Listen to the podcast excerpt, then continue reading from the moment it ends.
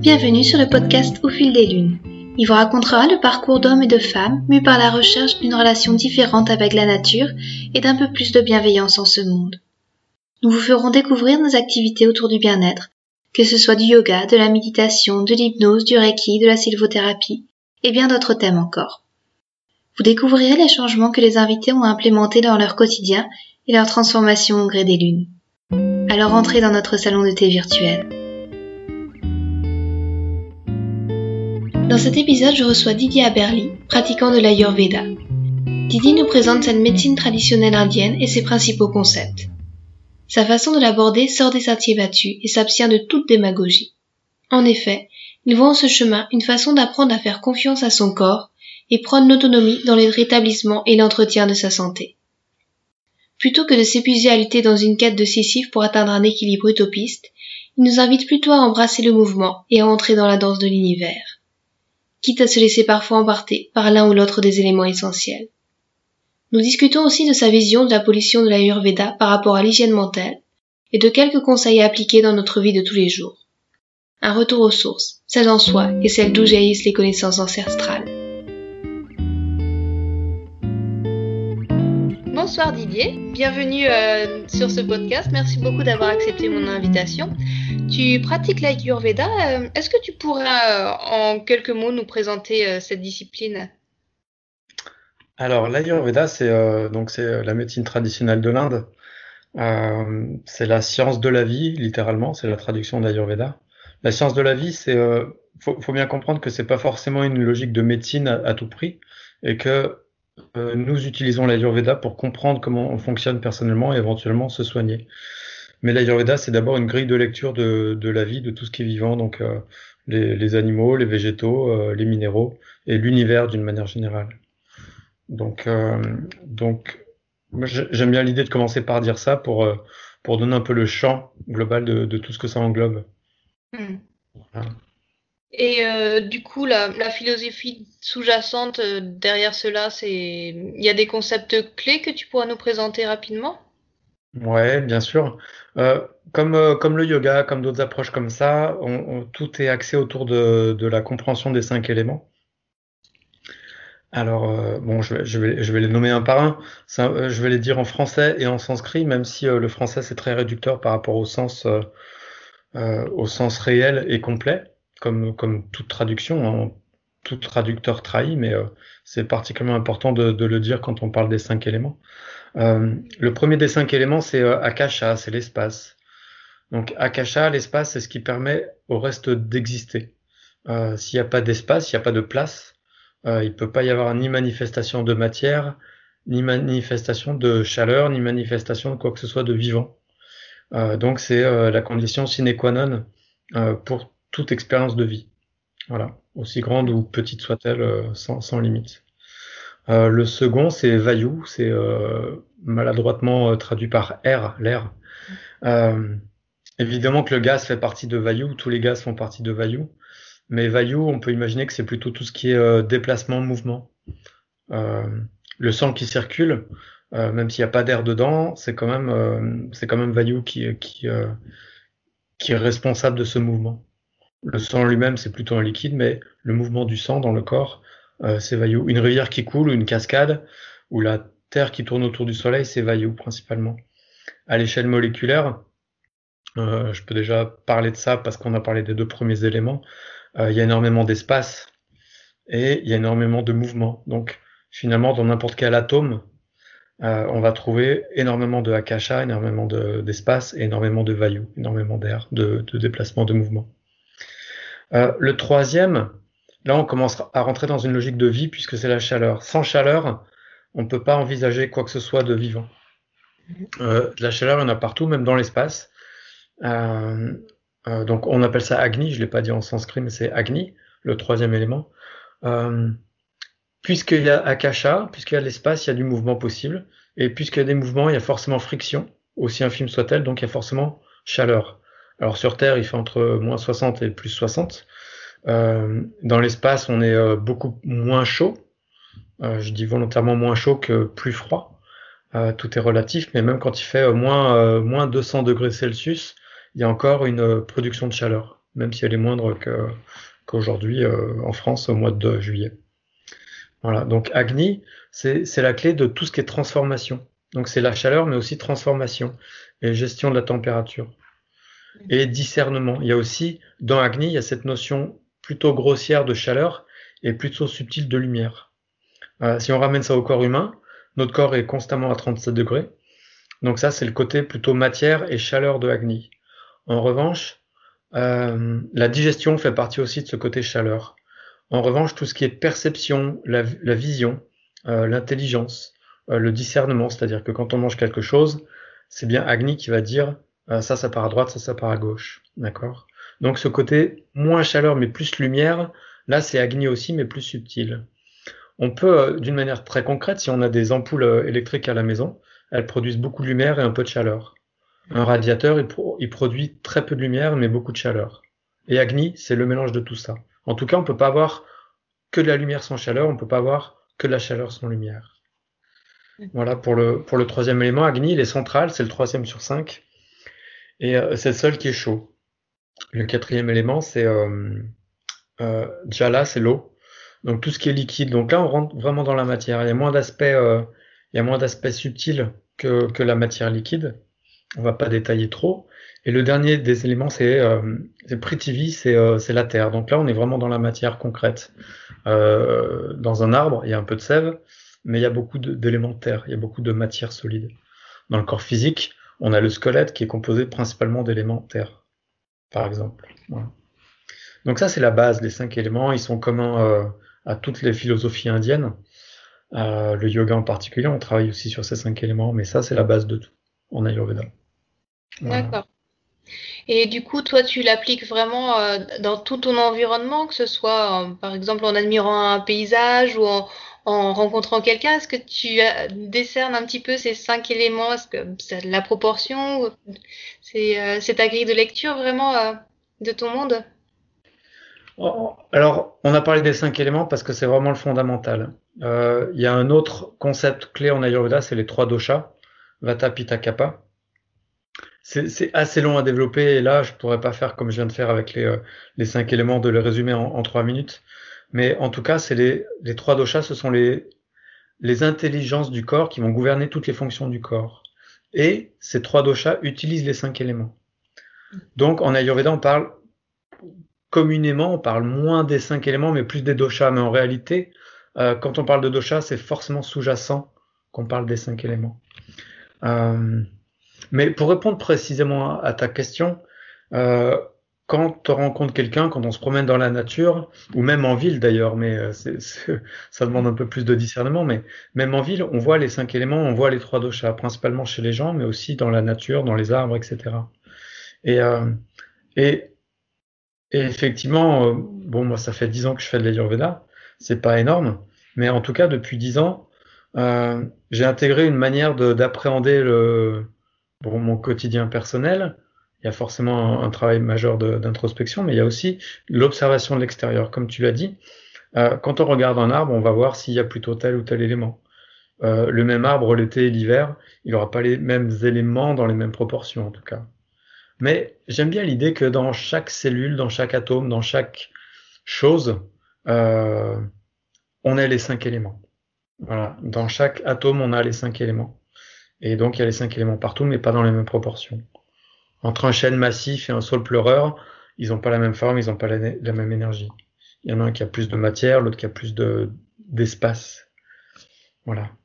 Donc, euh, au quotidien, bien sûr, dans ce qu'on mange, dans, euh, dans le lit sur lequel on dort, dans, dans les émotions qu'on peut vivre avec les gens, on peut considérer les cinq éléments. Une énergie d'amour, c'est une énergie où il y a plutôt l'élément eau. Hmm. Une énergie de, de colère, par exemple, une émotion de colère, il y a l'énergie feu, il y a l'élément feu dedans. Donc tu vois, il y, a, toujours ce côté du très grossier au très subtil qui se, qui se conjugue à chaque instant autour de nous. Et c'est passionnant de voir ça comme ça parce que étonnamment, il y a une certaine objectivité et, euh, et un certain recul qui est inévitable quand on, euh, quand on observe la vie. J'allais dire la nature, mais la nature, on a l'impression que c'est les petits oiseaux dehors. Donc, donc c'est un mot que, que, je me méfie quand on l'emploie en, fonction du contexte, mais quand on observe tout ce qui est vivant, effectivement, il y a les cinq éléments et on peut jongler avec ça au quotidien, pour nous et pour, euh, pour, euh, pour l'Ayurveda au sens large. D'accord.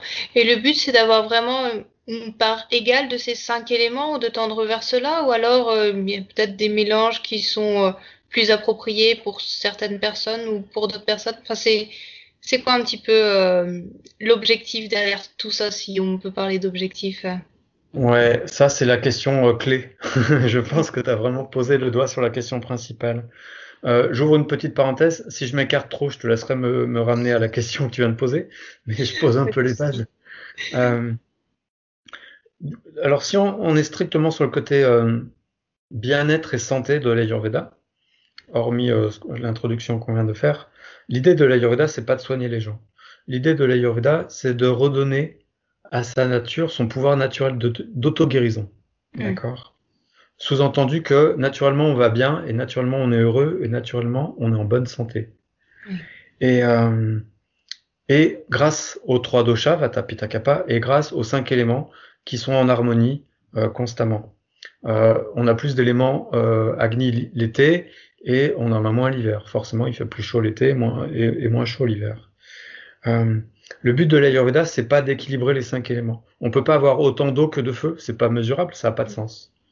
En revanche, on a tous une constitution euh, unique euh, qui est, pour le dire très vite, c'est effectivement, c'est un peu maladroit de dire ça, mais on peut dire que c'est la proportion des cinq éléments qu'on a à chacun de nous. On a une configuration, euh, une matrice unique de nos cinq éléments. Et on ne peut pas le chiffrer, on ne peut pas le, nommer vraiment. En revanche, on peut constater que quand on, quand on s'expose au soleil, est-ce qu'on va mieux ou est-ce qu'on va moins bien? Est-ce que quand on boit beaucoup d'eau dans la journée, est-ce qu'on se sent mieux, est-ce qu'on se sent moins bien? Etc. etc. Donc l'idée, c'est de, à chaque instant, avec tout ce qui nous, tout ce qui interfère sur notre santé, donc par l'extérieur, la nourriture, les éléments extérieurs, le climat, les relations sociales, nos activités, tout ce qui interagit avec notre métabolisme, on va essayer de trouver les éléments qui nous manquent et ceux qu'on a potentiellement trop. Et là, au quotidien, on va manger un peu plus de ça, un peu moins de ça. En ce moment, il fait chaud, on mange plus de salade. D'accord? On mange que des éléments qui n'ont pas Agni à l'intérieur. L'hiver, on va favoriser les éléments qui ont Agni, puisqu'on va manquer d'Agni et on va chercher à en, en ajouter. L'été, il fait, euh, il fait chaud, il fait 30 degrés, et on n'a pas besoin d'ajouter Agni, très peu. Et donc, on va interagir comme ça. Et qu'est-ce qui nous permet de, de savoir de quoi on a besoin? Il y a deux choses. Il y a intellectuellement la compréhension de l'Ayurveda, la compréhension des cinq éléments et des trois doshas.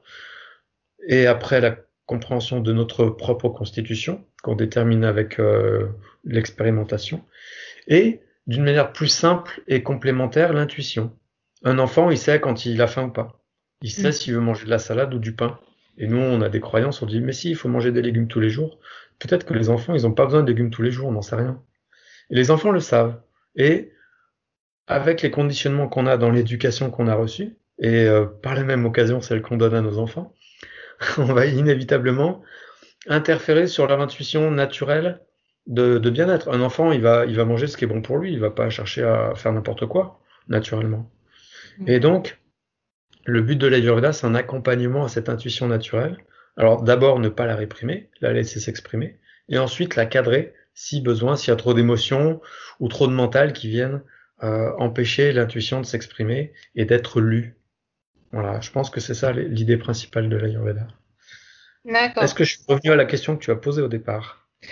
Oui, enfin, du coup, pour moi, pour résumer, si j'ai bien compris, c'est plus euh, au final se laisser porter par, euh, par la danse entre les cinq éléments plutôt que que de vouloir à tout prix euh, les, les, mettre à part égale et puis réprimer certains, alors que c'est pas vraiment dans notre nature, si, si je résume euh, ici.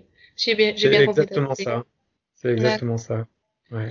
Et, euh, et une question que je me pose, c'est que parfois, c'est pas forcément évident d'être euh, à l'écoute de son corps et des messages qu'il nous envoie. Et enfin, toi, tu aurais peut-être des astuces concrètes pour, bah, pour apprendre à se relier à cette intuition corporelle? Oui, alors, oui, oui, bien sûr. L'idée de l'Ayurveda, c'est quand même de quelque chose profondément individuel. Donc, chaque, personne a, des besoins différents. D'abord par sa constitution, euh, qui est unique, et d'autre part par son histoire. Quelqu'un qui a 50 ans, euh, qui, euh, qui n'arrive pas à se connecter avec cette intuition, c'est pas probablement parce qu'il a trop de conditionnement qu'il vient recouvrir. Donc, euh, on croit souvent que quand on n'est pas bien, quand on est fatigué, quand on est malade, il nous manque quelque chose. Alors on prend des médicaments, on prend, euh, on prend plein de choses, on prend des compléments alimentaires, etc., etc. En Ayurveda, on aime bien l'idée que 9 fois sur 10, c'est l'inverse. Quand on va pas bien, c'est qu'on a quelque chose en trop. Les conditionnements dont on vient de parler font partie de ça. Euh, peut-être qu'on mange trop. Peut-être que euh, on a trop de sollicitations des cinq sens. Alors euh, le cerveau sature et, euh, et si tu, comme t'es prof de guerre, tu connais Rajas et on augmente Rajas, on augmente l'énergie Rajas de mouvement, d'action et on perd cette connexion euh, naturelle.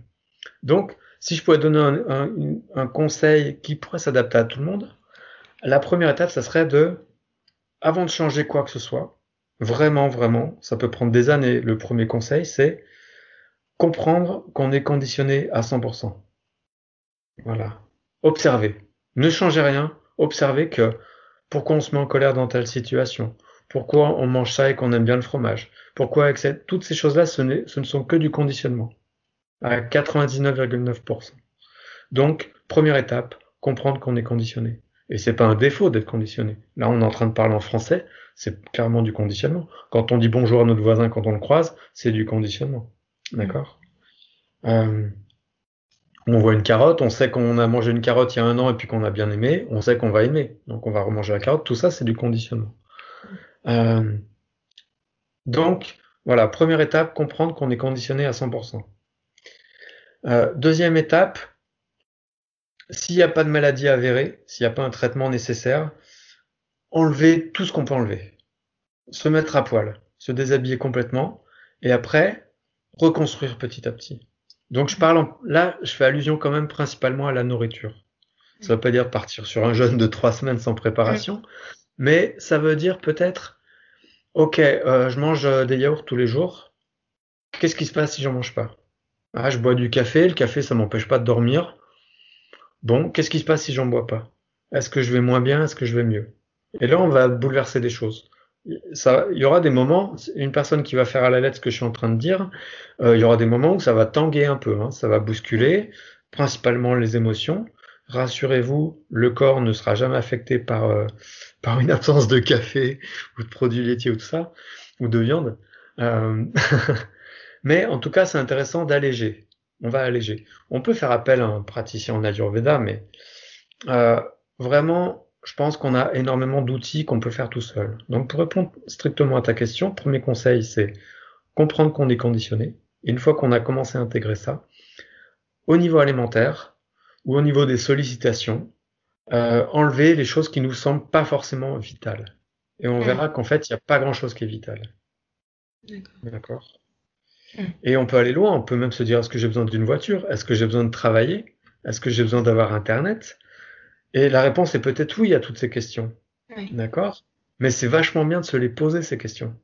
Mm. Un, avec, euh, avec intégrité et honnêteté vis-à-vis de soi-même, on n'a rien à prouver aux autres. Mais moi, si je me pose la question, est-ce que j'ai besoin d'Internet? Je vais dire oui. Donc moi, je continue à utiliser Internet. D'accord? Et il y a des gens qui vont, qui vont peut-être se dire, ah non, mais moi, Internet, ça me saoule, euh, ça me fatigue, ça me prend trop de temps. Allez, ben, j'essaye de passer trois semaines sans Internet. Voilà. Ça semble un peu radical. Bon, je donne ces exemples euh, un peu pour, pour stimuler, euh, pour donner des idées, mais chacun va trouver un peu dans sa, dans son histoire des choses qui, pas forcément qui l'encombrent, mais qui sont peut-être pas nécessaires. Ça peut être des relations aussi. Il y a peut-être des gens euh, qui sont, qui nous font pas du bien de, de croiser tous les jours. D'accord. Ou un travail, ou un travail, n'importe quoi. D'accord. Donc le but c'est peut-être de retourner à la, à la source, d'épurer au maximum, puis après de reconstruire avec euh, le minimum de conditionnement possible, c'est bien ça Oui, le, oui, oui, oui. Je, je, précise un peu le minimum de conditionnement possible.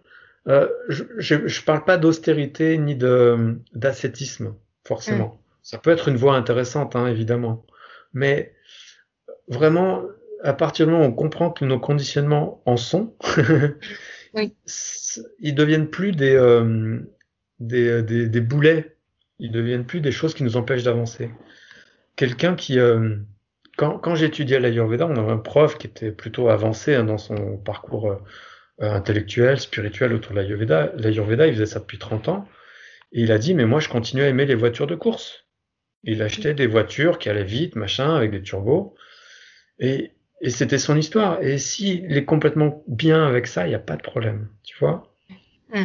Donc, euh, il y a des démarches spirituelles qui vont prôner un ascétisme un peu, euh, un peu puissant. Et honnêtement, j'ai rien contre ça. Mais c'est pas la seule voie possible. Et en Ayurveda, euh, si je compare avec le yoga, en yoga, on aura tendance à être un peu plus, euh, on essaie d'aller le plus loin possible. En Ayurveda, on est un peu plus pépère, tranquille, tu vois. Et, Mm. euh, et les deux sont complémentaires. En Ayurveda, on peut être super extrémiste, et puis en yoga, on peut pratiquer avec beaucoup de tranquillité, hein, évidemment. hein. Oui. Voilà, donc il y y y a un chemin, le meilleur chemin, c'est le nôtre, c'est un, un chemin individuel qu'on va créer soi-même. Parfois, on a besoin d'être accompagné parce que on commence à, à tirer un fil et puis la pelote, elle vient entière et euh, il y a plein de choses qui se, qui se déplacent, évidemment, quoi. Et on peut avoir besoin d'être accompagné un moment, mais dans mon métier, alors en consultation que je peux donner et puis aussi dans les formations que je donne, je pense que le but final, c'est de donner au maximum aux gens les outils pour une autonomie. Hmm. Parce que, comme on a dit tout à l'heure, euh, euh, on perd notre autonomie pas parce qu'il nous manque quelque chose, parce qu'on a quelque chose en trop. Et l'autonomie, on l'a au fond de nous-mêmes.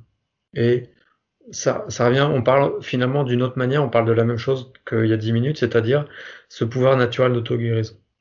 Ce pouvoir naturel d'auto-guérison, ce pouvoir naturel d'auto, euh, d'autosatisfaction, d'autodétermination. Tu vois? Et plus on va être indépendant, et plus on va pouvoir s'ouvrir au monde.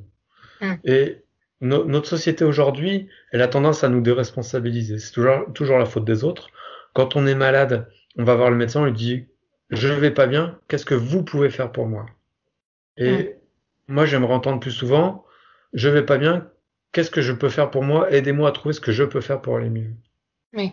Voilà. Quelle que soit la technique, même en allopathie, tu vois, euh, Mm. euh, évidemment, enfin, y a, comme beaucoup de gens, on est venu à l'Ayurveda parce qu'on était peut-être d'une certaine manière en colère euh, contre l'allopathie, mais aujourd'hui, c'est plus le cas.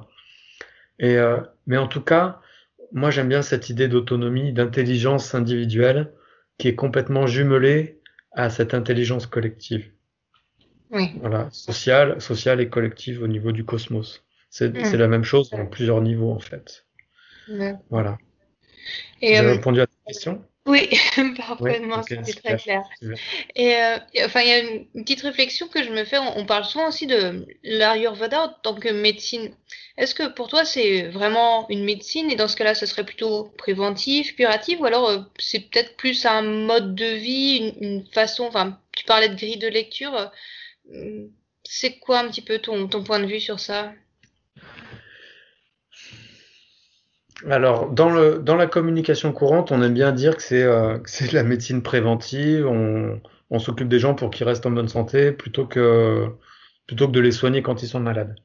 Il y a aussi, moi j'entends souvent cette comparaison avec la médecine chinoise, que je connais pas hein, d'ailleurs, mais avec la médecine chinoise où paraît-il qu'en Chine, jadis, on, on payait le médecin quand on était en bonne santé et on le payait plus quand on était malade, c'était à lui de nous remettre en bonne santé. Moi, je trouve l'idée assez, assez magnifique, euh, sauf que ça nous, à nouveau, ça nous responsabilise pas individuellement. Tu vois, à nouveau, c'est le, c'est le médecin qui est responsable de notre santé. Hmm. Donc moi, j'aime pas trop cette idée globalement, même si elle semble un peu jolie au, au premier abord. Euh, préventif et curatif, en fait, euh, en fait, c'est un peu la même chose. Je, je vais peut-être t'étonner en disant ça. En, en Ayurveda, on nomme six stades de déséquilibre, de, déséquil- de déséquilibre des doshas en l'occurrence, de Vata, Pitta ou Kapha. Mais le premier stade de déséquilibre, c'est quand tu as un peu froid et que tu mets un pull. Tu as déséquilibré Vata, il t'a donné une information et t'a dit Oula, il y a un peu trop de froid, habille-toi. Et là, ça monte au cerveau et tu intellectualises Ah, je ressens du froid, je mets un pull comme ça, je vais calmer Vata. Alors, ton cerveau, il pense pas à Vata, mais c'est direct, c'est de l'information directe qui passe pas par le, le mental. T'as froid ou t'as chaud, tu enlèves ou tu mets un pull. Voilà. Mm. Et ça, on est déjà en curatif. Tu Oui. vois? Quand, euh, quand le soir tu as sommeil, tu vas te coucher, tu es en curatif. Mm. Voilà. Euh, quand, euh, je sais pas, quand tu as la peau un peu sèche, tu te mets de l'huile, tu es en curatif. Mm. Donc en fait, ça n'a pas vraiment de sens. En revanche, sur les six stades de maladie, donc le premier, c'est juste une petite information des cinq sens, et le sixième, c'est quasiment cancer euh, qui s'est euh, qui s'est euh, qui s'est développé dans tout le corps, tu vois, pour donner un peu l'échelle. Mais la maladie telle qu'on l'entend en Occident, donc j'ai un rhume, j'ai une sciatique, j'ai euh, j'ai euh, de l'endométriose, euh, toutes ces maladies, on est au, au, au quatrième niveau de déséquilibre. Mm. D'accord? Ça veut dire que quand on arrive au quatrième, on n'a pas réussi à, à équilibrer le dosha quand ils nous ont manifesté leur déséquilibre au premier, au deuxième et au troisième niveau. D'accord. D'accord? Mm. Quand tu as des sensations bizarres, tu te sens pas très bien, tu es fatigué, tu es stressé, tout ça, on est déjà deuxième voire troisième niveau. Et si Mm. tu calmes pas la cause ou si tu calmes pas les doshas, quelle qu'en soit la manière, euh, soit dans les trois jours, soit dans les dix ans, tu vas passer au niveau 4 de maladie. Mm. D'accord? Et là, tu vas aller voir le docteur. Tu vas dire, eh, docteur, j'ai une sciatique ou euh, j'ai de l'endométriose ou, euh, ou, euh, ou je sais pas quoi. Donc, en Ayurveda, je, je dis ça un peu avec une certaine ironie, mais on est toujours en curatif. Sauf qu'on est curatif très tôt. Voilà. Moi, il y a, il y a longtemps, je connaissais même pas encore l'Ayurveda. J'étais allé voir un médecin euh, pour une douleur d'articulation. Et euh, j'avais fait un, passer un scanner, il y avait rien sur le scanner, j'avais mal au genou. Et le, le médecin m'a dit textuellement, écoutez, euh, il y a rien, on va attendre que ça casse vraiment, comme ça on pourra vraiment vous, vous soigner. Il a dit ça avec une sincérité euh, totale. Hein. Mm. Et je pense que c'est grâce à lui que j'ai fait de l'Ayurveda. Donc, euh, donc il y a toujours cette logique de, c'est pas assez grave pour qu'on s'occupe de vous. Mm. Voilà. Et en Ayurveda, on imagine qu'à partir du niveau 4, voire 5, euh, les tissus commencent à être endommagés. Donc, on ne pourra pas ou difficilement revenir en arrière. Voilà. Tant qu'on est dans le niveau 3, c'est juste un déséquilibre fonctionnel. On n'est Mm. pas encore dans, dans la matière qui est abîmée. Donc ça, a priori, on a de grandes chances de pouvoir le résorber. Voilà, par les plantes, l'alimentation, des massages, euh, philosophie, yoga. Hein. Le yoga fait partie de l'Ayurveda ou, ou l'inverse, je sais pas. Mais, Mm. euh, quelle qu'en soit l'aide technique, en tout cas, niveau 1, niveau 2, niveau 3, on croise les doigts et si tout se passe bien, on arrive à résorber au moins au niveau 1 ou 2. Voilà. D'accord. On n'aura pas de maladie chronique euh, à 60 ans. Voilà, idéalement.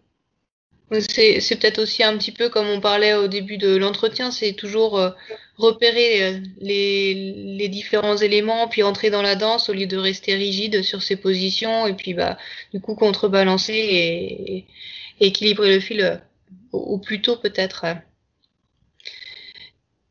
J'aime bien l'idée de danse, ouais, comme tu, comme tu l'as proposé, j'aime vraiment bien l'idée de danse des trois doshas et des cinq éléments qui sont toujours en train de danser. C'est une danse cosmique. On parle de Mm. ça en yoga aussi, hein. On parle pas des doshas, mais on parle de- du danseur cosmique. Mm. Et, euh, et l'Ayurveda, c'est que danser avec les éléments et pas aller contre eux. Mm. Euh, tu fais du rafting, tu vas ramer pour pas tomber, mais tu vas pas ramer pour remonter la rivière. Ouais. Voilà. Quelqu'un qui est tout grand, tout maigre, il va pas faire du rugby, ça c'est contre nature. Il peut, il peut faire de la musculation, s'entraîner, et il va s'en sortir, mais c'est contre nature. Voilà. Et nous, en Ayurveda, on cherche pas à être quelqu'un d'autre, on cherche à être soi-même et à obéir, obéir à la vie. Voilà, c'est un peu le maître mot. Euh, Il y a une question aussi que je voulais te poser, c'est par rapport à, à l'hygiène mentale qui est préconisée par l'Ayurveda. En, yoga, on a, fait beaucoup de méditation, ce, de, ce genre de pratique. Est-ce que l'Ayurveda conseille ce genre de choses ou euh, peut-être personnalisé aussi selon sa constitution? Qu'est-ce que tu en penses? Ouais, ça aussi c'est très important. Jusqu'à présent, on a parlé un peu de la matière, on était encore un peu dans le grossier. Même les doshas, on est quand même dans la matière. Vata, Pitta, on est quand même dans le corps physique. Euh, globalement, euh, pourquoi les doshas se déséquilibrent? Par manque de sagesse, par ignorance. D'accord? Euh, et donc, on est dans, dans Rajas. Pourquoi se déséquilibre? C'est Rajas qui dé- déséquilibre les doshas. Et pourquoi le corps s'abîme à cause de Tamas? Mm. D'accord? Donc, qu'est-ce qu'on fait contre Rajas et Tamas? on essaie de trouver les causes qui pourraient les augmenter, donc de la paresse, paresse euh, intellectuelle, euh, de la nourriture euh, industrielle, tout ce qui peut augmenter ta masse, on va essayer de l'enlever. D'accord? Tout ce qui augmente Rajas, on va essayer de l'enlever. Il y a énormément de stimulation Rajas euh, dans notre société actuelle. Euh, beaucoup de médias, euh, beaucoup de stress au travail, beaucoup trop d'actions. On fait trop de choses en fait. On mange trop et on fait trop de choses. On personne personne passe deux heures par jour à, à, être tranquille. Peu de gens le font. D'accord? Et ceux qui le font, ça peut être avec une énergie de tamas, de d'épuisement. Donc, on est toujours dans Rajas, c'est tamas. Et l'idée de l'Ayurveda, c'est de développer Sattva. Donc, à nouveau, quelles qu'en soient les techniques, évidemment, il y a la, la méditation, c'est une technique euh, qui est hyper intéressante. On peut faire de la méditation en augmentant Rajas. on peut faire de la méditation avec un tempérament de, de, de guerrier, de compétiteur. Et là, on, le mental va s'auto-proclamer maître de, des lieux et il va s'auto-proclamer maître de sattva alors qu'il est complètement dans rajas. Et mm. par tamas, euh, par ricochet, puisqu'il est dans l'ignorance de lui-même. Oui. Donc je me méfie un peu de ces choses-là. Mais quoi qu'il en soit, on, on, cherche évidemment à développer sattva. Quand on est dans sattva, on n'aura plus besoin de théorie, on n'aura même plus besoin de savoir ce que c'est les trois doshas. On va être dans l'instant, on va être dans l'amour profond, l'amour de nos proches, mais l'amour de la vie, mmh. euh, l'amour de la nature, et on va être connecté avec elle. Donc aller se promener dans la forêt et puis euh, et puis dormir au pied d'un arbre. Voilà, mmh. c'est euh, si ça vous plaît, si ça te plaît pas, faut faire autre chose. Mmh. Mais, et on peut développer sattva en ville. Il y, a, il y, a, des gens en Inde qui sont éveillés, qui sont chauffeurs de, de taxi à, à, Benares, tu vois. Et ils sont dans une hygiène mentale qui est, qui est, qui est très, très développée. Mm. Et comme on peut avoir quelqu'un qui vit dans la forêt et puis qui va être complètement euh, archaïque, colérique ou, euh, ou euh, voilà, dans une énergie rajas tamas. Évidemment que l'Ayurveda préconise euh, au quotidien un développement de sattva euh, au maximum. D'accord. Clarté, pour ceux qui connaissent pas ce concept-là, euh, c'est la clarté, c'est la connexion à, à la vie, mm. profondément. Voilà. Et euh, est-ce que tu aurais peut-être, pour, pour terminer l'entretien, des conseils euh, assez globaux, génériques pour les auditeurs, déjà pour, pour augmenter un petit peu leur bien-être, des, des, choses toutes simples, peut-être pour, pour les, que, tu, que tu préconises aux personnes qui viennent te voir Ouais, ouais. Alors, les personnes qui viennent me voir, je leur donne des conseils individualisés. Ouais. Euh, mais, mais effectivement, il y a quand même des choses qui reviennent une fois sur deux. Euh, bon, le plus simple à, à modifier, euh, où là on risque pas de se faire du mal, c'est l'alimentation. Mm. manger, alors déjà conscience quand on mange, l'action de manger, prendre conscience, manger lentement, on met dans la bouche, on pose les couverts et on mâche 20 fois, 30 fois et on avale. D'accord? Les meilleures carottes bio du monde, magnifiquement bien préparées, si on les avale d'une traite en regardant la télé, euh, les informations euh, à 20 heures, on va pas bien les digérer. Donc, action de manger, tranquillité et paix. On peut discuter, hein, on peut faire des repas en silence, on peut discuter en mangeant, si on parle de choses agréables et en douceur. Pour la qualité des aliments, ça c'est important. Comme on a dit il y a 5 minutes, on est dans Sattva, et sattva, c'est des aliments qui ont du prana, qui ont de la vie. Donc, on bannit complètement tous les aliments industriels. D'accord? Mmh. euh, Tout ce qui est emballé, c'est industriel, même en, en biocop, même en magasin bio. Donc, on privilégie céréales, légumes, légumineuses. Voilà. D'accord. Euh, tout ce qui est existant, on peut enlever. Thé, café, euh, tout ce qui est animal, alors, le lait, je ne vais pas en parler, ça nécessiterait un entretien d'une heure juste pour parler des produits laitiers, mais la viande, euh, la viande, moi, je suis personnellement, je suis végétarien, mais je suis pas pro-végétarien tout prix. Mais la viande, c'est quelque chose qui alourdit le corps et qui alourdit l'esprit, qui est très dur à digérer sur du long terme. Si on mange euh, une cuisse de poulet tous les cinq jours, il n'y a pas vraiment de problème. Mais si on mange de la viande rouge tous les jours ou du, du, du porc, euh, là, c'est un problème. Et personne peut, sur, peut aller mieux grâce à ça. Donc ça, c'est un conseil qui va pour 100% des gens. Personne ne peut prétendre aller mieux en mangeant de la viande tous les jours. Voilà. Euh, et dernier conseil, euh, les trois piliers de la santé en Ayurveda, c'est alimentation, euh, sommeil et relations sociales. Et familiales, en fait. Et Mm. brahmacharya, c'est même quasiment relations sexuelles, en fait. Mais si on est un peu plus large que, que la vie sexuelle, c'est la vie sociale, la vie familiale et la vie sociale. Donc, une vie saine, pour l'Ayurveda, c'est une alimentation vivante et bienveillante. Et nous, on doit être, nous, bienveillants pour elle. Un bon sommeil. Quelqu'un qui dort pas bien, on tombe dans Rajas.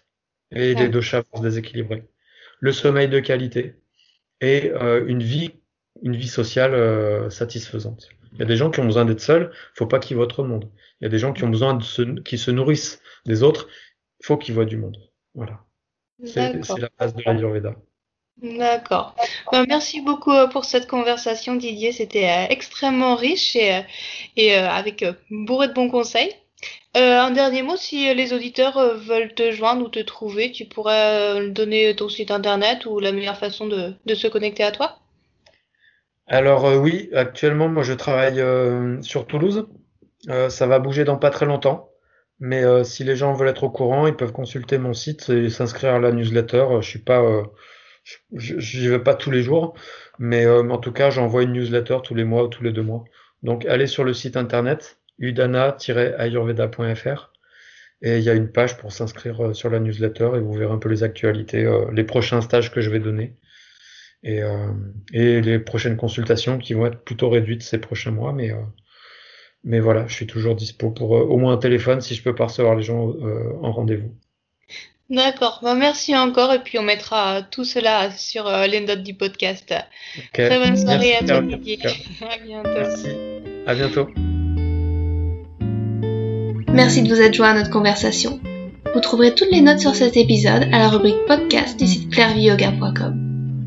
Un petit annoncement que je voulais aussi vous livrer pour conclure cet épisode. Ça y est, je lance mes activités à la rentrée. Vous trouverez sur mon site clairviyoga.com, k l e r v i y g o a.com, tous les accompagnements disponibles en hypnothérapie et yoga thérapie. Je suis à votre disposition pour vous accompagner vers un mieux-être. Et si vous voulez vous amuser et vivre des expériences fascinantes, faites un tour du côté des Pyrénées-Atlantiques le temps d'un week-end. Une fois par mois, à Lime douce, je vous propose des ateliers d'hypnose le vendredi soir et les matinées du yoga le samedi matin. Pour cette première édition, nous allons partir en hypnose à la rencontre de notre animal totem. Quant à la matinée du yoga, elle sera consacrée à l'exploration du chakra racine. Décollage le 20 septembre.